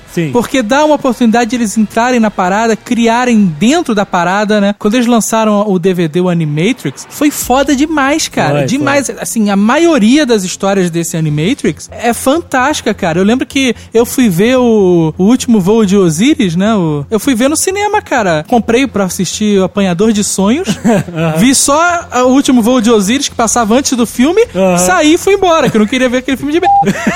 eu comprei uma entrada de cinema só pra ver um, um episódio do Animatrix. É, sabe? muito legal E isso. Teve outros, cara. Cada um tem um estilo de desenho diferente. Tem um da Trinity que é todo noir, É, feito como foda. se fosse Ah, muito rabiscado a lápis de cor. Da Casa Fantasma é maneiro porque tem os conceitos irados, né? Assim, de, Ah. de tudo que, que foi reformado, tudo. Isso é né? uma falha na Matrix, várias né? falhas, né? Bugs. A casa- é um a bug, casa era né, uma cara? falha, né? A casa era um bug, É, mega muito bug. maneiro. Isso tudo tava assim promissor. Então as pessoas, que pariu, essa continuação vai ser foda pra cacete, sabe? exato. E aí veio o segundo filme, numa expectativa que eu lembro que eu estava, porque eu queria ver de novo o Neo, eu queria ver de novo o Morpheus, o Trinity, todo mundo, né, cara? Claro, a turma. E aí, cara, vem aquele filme que, ao meu ver, não é um filme ruim, porque ele te joga uma porrada de personagens maneiríssimos, como o Metal Vision. A gente adorou, aproveitou pra caramba. Né? né? E a gente ficou pensando, qual vai ser o des- o desdobramento disso? Os caras Exato. botaram vários signos, aí o nego pegava o filme pra tentar decifrar. Isso, filme. exato. E aí que o filme acabou meio esquisito.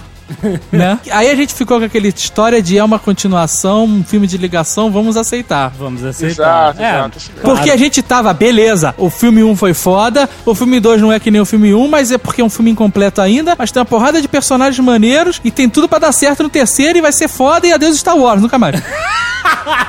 E aí vem o terceiro, cara, e é uma bosta inacreditável. E, cara, ele simplesmente abandona tudo do segundo filme. Tudo que ele criou. Tudo. Abandona praticamente o primeiro filme também, porque todo esse conceito de computador, de você estar dentro da máquina, ele Vai se perde para pra um conceito mais espiritual e tal. E ele faz uma outra história, cara, de, de iluminação e da p do pariu. Eu acho que 40% do filme 2 não é explicado no 3. Não, muita 100%. coisa, cara. eu digo que 100%. nada no seu firewall, o resto nada explicado, cara. Qual firewall? O, o japonesinho que protege a... Aquilo era o firewall. Era um firewall. Aquilo é um firewall. Como é que ele consegue, no final do segundo, causar aquela pane nas máquinas? Lembra que... Aquilo, pra mim, acabou com a porra do- da, da trilogia, sem sacanagem. Não, mas tem um porquê que agora eu não lembro, só perguntando. Tem, porque ele é o The One. Não, mas assim, e daí? E daí, f***se, ele tem um. Ele tem um Wi-Fi enfiado no rabo. Entendeu?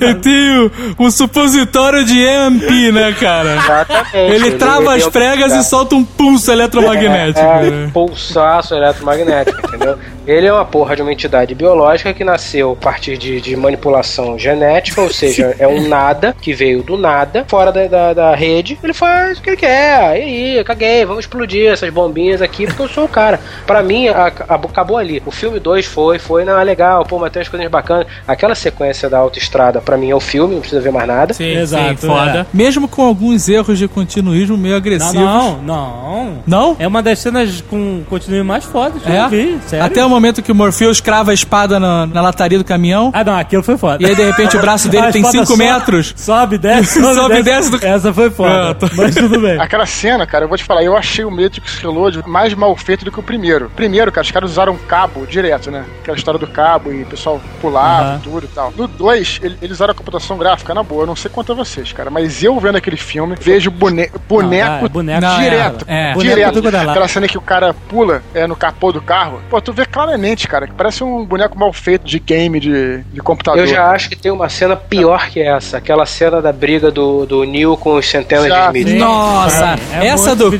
carro passa batida perto da outra, cara. Ah, é muito a do carro é até maneira, porque é meio blur, né? A cena é rapidinha. Você não percebe. Mas a da luta com os Nossa, agentes, cara. é. Mas é uma tristeza, cara. É uma Porque- tristeza. É, bu- Exatamente o contrário que eles vinham fazendo, né? O grande lance deles foi usar cabo, os caras treinaram pra caramba. é, eles surpreenderam, né? No primeiro filme e no segundo eles foram previsíveis. Os atores, cara, quatro meses treinando no Kung Fu pra lutar tal. Daí o cara chega e coloca um boneco de 3D, mal feito pra caramba, pra um filme que é com aquele orçamento, sabe? Pô, é E horrível. com a expectativa e com o tipo de público que ele tinha.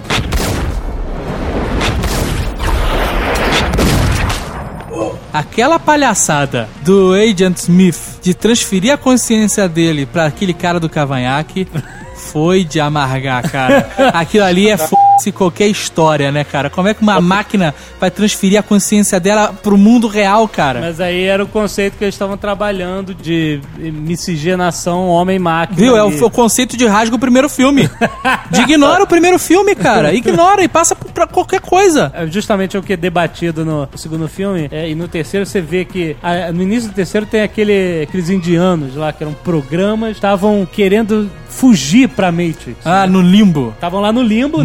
Station. Exato, porque estão querendo fugir, porque a Matrix era um lugar tão caótico que o Merovingian era o mafiosão, um programa mafioso da Matrix. O que que era o Vision? No final do, do, do segundo, todo mundo começou a achar que o Eurovision era o primeiro cara da Matrix. Tipo assim, o antigo É, Neo, mas né? não, não Era o rolou. todo mundo não, falava. Não era isso. Fa- Não, Merovingian faz parte desse conceito que eles estavam querendo dizer que os programas, as consciências né, eh, artificiais, estavam adquirindo uma certa humanidade dentro da Matrix. O Era um programa pirata, era um programa com consciência própria que abraçava e protegia todos os outros programas que eram, entre aspas, obsoletos. Tanto que eles falam lá, os, aqueles irmãos gêmeos. sempre que você- Lobisomens e, é, né? Sempre que você ouviu ouvia a história de fantasma, de lobisomem, de vampiro, cara, isso eram, na verdade, programas antigos que estão obsoletos hoje. Os agentes eram os novos programas fodões. Então essa galera, em vez de ser deletada, buscava refúgio, porque eles estavam querendo criar uma ideia de consciência nos programas, nos computadores. A humanidade tá ficando mais máquina, porque você vê, eles não riem, não fazem... o- o- Os seres humanos, né, são super sérios. O Neo, o Morpheus, a Trinity,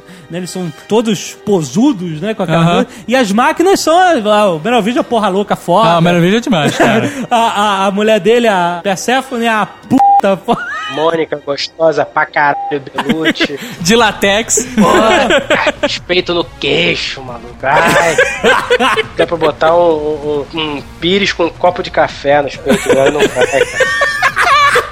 Então você vê, isso também fazia parte daquela construção de universo legal que eles estavam fazendo, né? Pô, as máquinas estão ficando humanas, né? Estão aqui eh, se mesclando com a humanidade. A Matrix virou um mundo à parte para os humanos e para as máquinas. As máquinas- os programas fugindo pra Matrix. Onde, onde é que você viu isso, né? Mas isso não teve conclusão. É, deixa entendeu? pra lá. Eles se perderam no meio dos filmes. Era muito melhor os caras botarem menos conceitos, fazerem um bilhão de anima Animatrix e botarem um conceito só e seguirem um filme com É aquele claro, conceito. é Senão, claro. Com certeza. Pô, a Animatrix fez sucesso pra caramba, cara. Os caras iam vender DVD que nem maluco. Exatamente. Pra você ver, quando a Persephone dá aquele beijo no Neo, todo mundo ficou assim, caralho, deve ser um programa vampiro, ela puxou informações dele. Aquele batom, na verdade, era de uma parada de, de criptografia, que ela ia puxar as memórias dele, alguma coisa assim. Whatever, foi porra nenhuma, simplesmente cê- quis dar um beijo É, nele. ah, Programa Biate. Piada.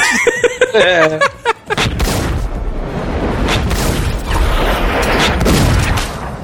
uma coisa que fica um pouco, um pouco doida, né, cara? Porque você vê, no final do Matrix 1, o cara para as balas com a mão, né? Sim. Pô, o cara é todo poderoso, cara. Aí naquele, naquele combate, quando ele entra, no, no segundo, ele começa a entrar lá na, na parada do Merovingian, os caras pegam, dão um tiro nele, aí ele para, para de novo as balas com a mão. Depois o nego pega uma porrada de tacape, não sei o quê, aí vão, aí vão, vão pra cima dele, aí o cara começa a suar. Pô, cara, esse cara para a bala, na boa. O cara vai ficar lutando contra, sabe? Tipo, é uma Mas ele não apanha, olha só, ele não apanha nenhum, nenhuma vez nessa É porque, na verdade, aquele poder chama deflexão de chumbo. luta. Ele consegue parar e empurrar de volta Exato. só chumbo. Se você colocasse numa ficha de RPG, é isso mesmo. Exatamente. Mas é muito caído esse cara, na boa. Não, eu concordo. O cara que tá no final do filme super poderoso, que voa e o cacete a quatro, coisa que nem os agentes fazem. É. Pega um qualquer lá, um bando de lobisomem e o caramba. pô, É, então- não, é caído, é caído mesmo. É, é foda. Quando seu herói fica super poderoso, ou ele enfrenta o Freeza, Exato. o Dragon Ball Z, destrói o mundo lutando, ou ele morre. Hello, Neo. Who are you? I am the architect. I created the Matrix. I've been waiting for you.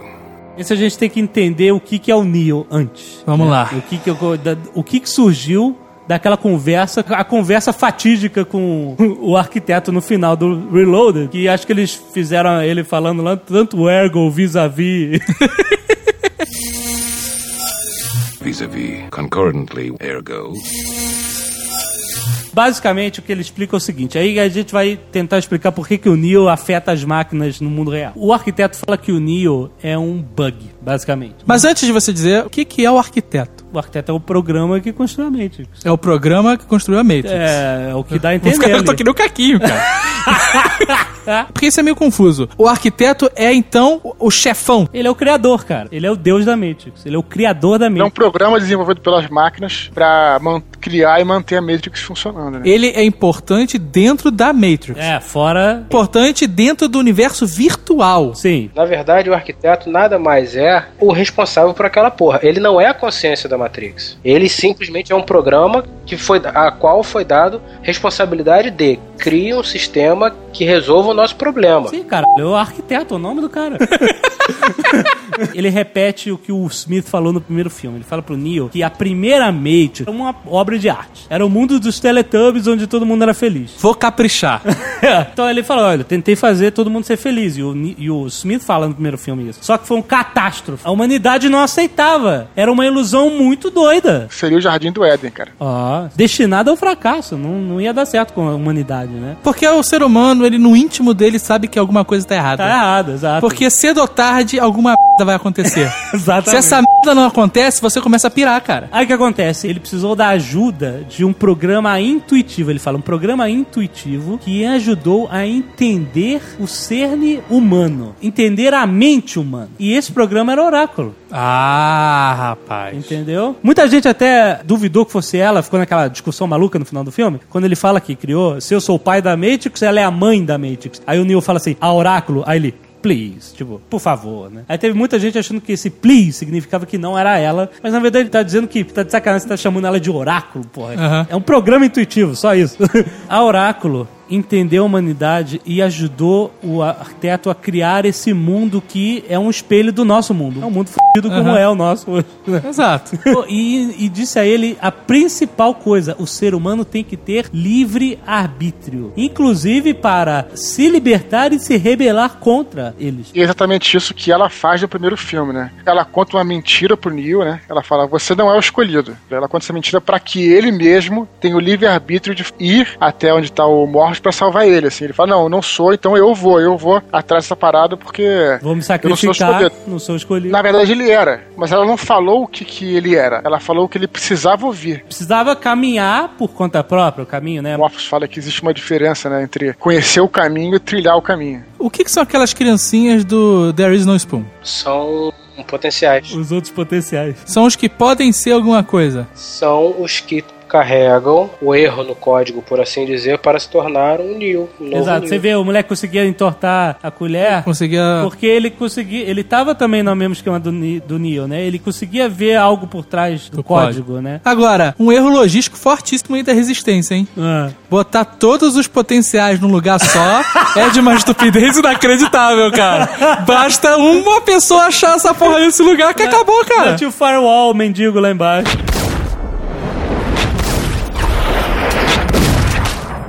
Qual é o desequilíbrio na Matrix? É o livre-arbítrio e a vontade de libertação que as pessoas têm. O que eles definiram no filme é que esse desequilíbrio, com o passar do tempo, pode se tornar uma ameaça. Ele pode crescer, ele pode crescer como um câncer dentro da Matrix. né? Aham. Aí o que acontece? O Neo é um ser humano. Como qualquer outro nenenzinho que nasceu lá. Mas o que ele deixa basicamente claro é que este ser humano se tornou um avatar deste desequilíbrio. Como assim? Na equação, a equação toda é a Matrix, né? Aham. E os seres humanos interagindo com ela, né? Imagina que você soma toda aquela insatisfação pequenininha de, de cada cérebrozinho, toda aquela coisa, aquela vontade de ser livre, de que alguma coisa está errada, e você une isso num lugar só. Você vai ter algo de grande potencial. Tá. Ou você pode imaginar também, simplesmente tem pessoas que nascem com aquilo, com aquela fonte da equação muito mais desequilibrada neles. Porque o Neo, desde, o- desde o início, era um cara questionador. Sabia que tinha alguma coisa errada com o mundo. Aí o que acontece? Isso se torna um poder pra ele. Porque ele tem, dentro do cérebro dele, como ele estava conectado na Matrix, parte do sistema da insatisfação. É quase uma coisa espiritual, mas é. Ele tem o bug dentro dele. Esse bug deixa ele ver a Matrix do jeito que ela é. Ah. Esse bug deixa ele agir lá dentro do jeito que ele quer. As regras não se aplicam a ele. Sim, porque a parada está toda concentrada nele. O Neo, ele é esse poder, ele é a personificação dessa parada. Certo. Ele é personificação do, do erro da mente, entendeu? É, é- Isso é, subjetivo pra caralho. subjetivo, né? é, é claro que é. Mas ele, na condição de Messias, se você quiser é, imaginar que ele é um ser espiritual foda, aí você tá escapando da, da ideia da ficção científica. Esse que é o problema. Entendeu? O filme 1 é uma ficção científica que se passa num mundo virtual e que não tem nada de espiritual, tem de filosófico, mas não de espiritual. Sim, você pode filosofar para o espiritual também. Sim, mas né, não é todo o poder, toda a parte de- da rebelião de tal, ela tá dentro da Matrix. Sim. Porque a Matrix é o mundo que eles vivem, na verdade. E aí, nesse terceiro filme, quando eles começam a puxar demais, eles estão, cara, torcendo muitos valores dos filmes deles, cara. Aham. Eles estão confundindo demais, eles estão botando informação além do possível. Sabe? Você tem que entender um sistema de rede, como funciona, e ao mesmo tempo tem que, sabe, acreditar no Messias. É demais, cara. Na linha de raciocínio da história, fica confuso. Olha só, não há nenhuma teoria, não há nenhuma lógica, não há forma de me explicar de forma a me convencer que um cara feito de carne, osso e sangue tem uma interação sem fio com a máquina. Se não for no Ghost in the Shell, onde todo mundo tem o modem fincado na nuca, eu não aceito.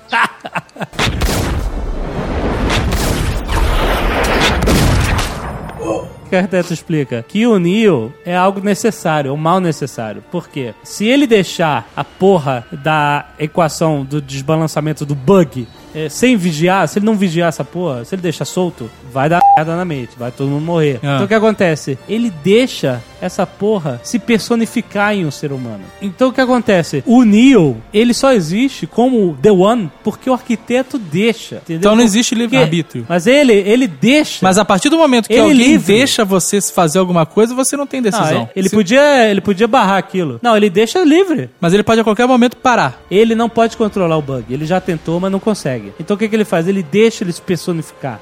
Ele deixa ele criar vontade. Ele deixa ele crescer. Quando ele chega nele, finalmente, ele faz uma chantagem. Porque ele não pode controlar a porra do livre-arbítrio, entende? Ele fala o seguinte: agora nós vamos destruir Zion. E se você não fizer o que eu estou mandando, que é disseminar o seu código na fonte libertar 23 humanos pra reconstruir Zion, toda a humanidade vai morrer. Porque todo mundo plugado na Matrix morre, todo mundo em Zion vai morrer e a humanidade vai acabar e a culpa vai ser sua. Certo. Ele faz uma chantagem com ele. Ele força de livre-arbítrio, como aconteceu cinco vezes antes, a se disseminar novamente. Ele tá concentrado. Ele, ele força ele a disseminar-se. E aí, ele vai mais uma vez lentamente se focando até que nasça o Messias, mais um The One, e etc e tal. Aí o que acontece? Nessa última, o Neo está apaixonado pela Trinity, ele amava ela e ele f a humanidade, vou salvar ela. E isso que fez o, a, toda a diferença de, né, pro arquiteto. Porque antes o arquiteto simplesmente chantageava ele: olha, volte pra fonte, dissemine o código, liberte seus humanos, eu deixo vocês reconstruírem Zion. Certo. ele aceitava e pronto. Reload, reload, reload, reload. Era a forma dele controlar a porra da. pra não Sim, dar sim. bug, entendeu? A única cena que eu realmente não entendo até hoje é aquela do sentinela. Eles estão na nave, o sentinela vem e mergulha pra cima da nave, e aí você vê na visão douradinha, o sentinela atravessando o Neo. O aconteceu porra é ali? aquela? É, Eu não entendi, por favor, expliquem. Essa eu não entendi.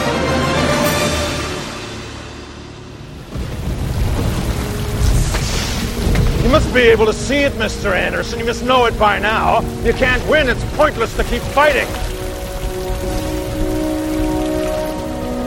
Why, Mr. Anderson? Why? Why do you persist? Because I choose to. A única parte que eu gosto no 3 é aquela cena em que tá o, o Mifune. Eu sabia. Ah, eu, mas, cara, você é a pessoa mais Mac previsível do mundo, cara. Largando o dedo naquele... Cara, aquilo ali, pra quem jogou Mac Warrior, Ah, sabia. É, é a definição de uma vida, entendeu? Você Claro. jogou aquela porra e você vê uma cena Não. largando. Aquele é foco. Não, aquilo é muito maneiro. Só também. O resto do filme inteiro, eu jogar fora. Eu joguei MacWarrior muito e quando eu vi no trailer achei que o filme tava, tava pago já. É, quando você vê no filme, você vê que o filme foi jogado fora, né, cara? Sim, sim. Porque é Tem boneco, boneco, boneco. Eu Bosta. achei legal os Não. Mac Warriors gigantes lá. É Mas horrível. também é muito tempo de Mac Warrior, né? Vamos desenvolver o filme. O filme parou na, na hora da guerra, né? Não, é horrível. Durante meia hora, sei lá. Não tem time, não tem ritmo. Não, cara. pois é. O filme é todo complicado. Eles vão falar com o Merovision pra nada. Nada, só pra ter cenas maneiras com latex. Aí todo mundo aponta arma pra todo mundo, fica aquela tensão de John Woo durante 15 minutos. atira, não atira, e aí ela vai atirar mesmo, não vai? E aí... Não, e, e foi é só uma, isso. Foi uma repetição da cena do primeiro filme, do Isso. tiroteio. É porque todo mundo adorou o Merovision e a Persephone. Quer dizer, na verdade, eles poderiam estar lá, mas eles poderiam estar desenvolvendo subplots que iam dar na solução final. Mas não, eles decidiram que o agente Smith ia dominar a Matrix toda e que era só isso que deveria acontecer no filme. Isso é a guerra contra as máquinas. Então, é filme videoclipe. A única coisa realmente de Revolutions que eu achei foda, não estou defendendo o filme, o filme realmente é ruim. Mas existe um conceito filosófico, Dudu, vê se você concorda comigo. A maneira com que Neo derrota Agente Smith. Neo? Neo. E Não estou falando da luta Dragon Ball Z. O que, a- o que acontece? O Agent Smith, ele se tornou um mega vírus dentro Ele- do computador. Sim. E aí ele passa a, a absorver outros programas e se multiplicar através deles, né? Ele Sim. chega num programa e... Eu não entendo muito bem o que ele faz ali, mas ele vira o programa. Ele. O programa vira ele. Ele, Ele- contamina a ponto do programa se Ele se transformar nele. replica. Ele vai infectando cada software conectado. Isso. Inclusive os programas piratas lá, Vision, a Todo mundo. todo mundo. Vira ele só. Quer dizer, a, e a Oráculo até fala, olha, o, o Agente Smith, ele é o anti-Neo. Ele é... É a sombra do É herói. a né? sombra. Você é a luz, ele é a escuridão. Certo. Certo? Ele é mal, evil. Inclusive a risada evil dele Porra! Não, espetacular. Filosoficamente, ele é- se transforma na escuridão. Ele é, é a morte. Né? É o fim. É o fim. nada. O nada. e o Neo, o herói, é a luz. Na ausência de luz, a escuridão prevalece. Sim, exatamente. Então vamos usar clichês aqui à vontade, né? O que acontece? Ele briga, cai na porrada Dragon Ball Z. Tem até aquele momento maneiro que o, o Smith tá descendo a marreta na cara do Neo Ah. e ele pergunta. Tá, Why do you persist? E aí ele vê que ele não consegue derrotar o Smith. Impossível. O Neo não consegue derrotar o Smith. Certo. Não tem jeito, né? E o Smith fala assim: eu já sei que eu vou ganhar, porque ele previu com os olhos da Oráculo, Da Oráculo. né? Por isso que o, o, o resto de mim vai ficar só olhando, né? então o que, que ele faz? Se entrega ao Smith. Ele se entrega pra ser absorvido pelo Smith. Se entrega ali e ao mesmo tempo ele está. Dentro do, da- do conceito do filme, né? Ele estava conectado à fonte Aham. diretamente e a fonte teve então acesso ao Smith, que ela não tinha. Olha só que legal o conceito filosófico, como é foda. Eu acho muito foda. O Neo era a luz Ah. e o Smith a escuridão. Aham. A escuridão sempre prevalece, né? No Sim, na ausência da luz, sim. normal, escuro. Isso. né? Se você acender uma luz elétrica no seu quarto, não tem como ficar escuro. Não tem como a escuridão ser mais forte que a luz. Sim. A luz né? detona a escuridão. Certo. Sempre. Tem luz, acabou a escuridão em volta da luz. Isso é um conceito da natureza. Já entendemos. Quando o Neo se deixa ser infectado pela escuridão e a escuridão replica o Neo em todas as suas contrapartes, quem é que prevalece? A luz. Porra, culpado, isso é foda pra caralho. Não é à toa, quando o Smith começa a, a morrer, você vê os óculos dele rasgando e vindo fachos de luz, né? E quando ele explode, quando os milhões de Smiths explodem, o que, que sobra no lugar? Milhões de pontos de luz. Putz, isso é bonito pra caralho. Olha só que bonito. É eu achei, assim, filosoficamente, parabéns, conseguiram. Que pena, um presentinho legal num Kinder Ovo gigante de merda. É, exatamente. Kinder Ovo gigante de merda. Tu teve que engolir essa merda toda pra chegar no presente. Exatamente, né? É uma pena, mas é isso.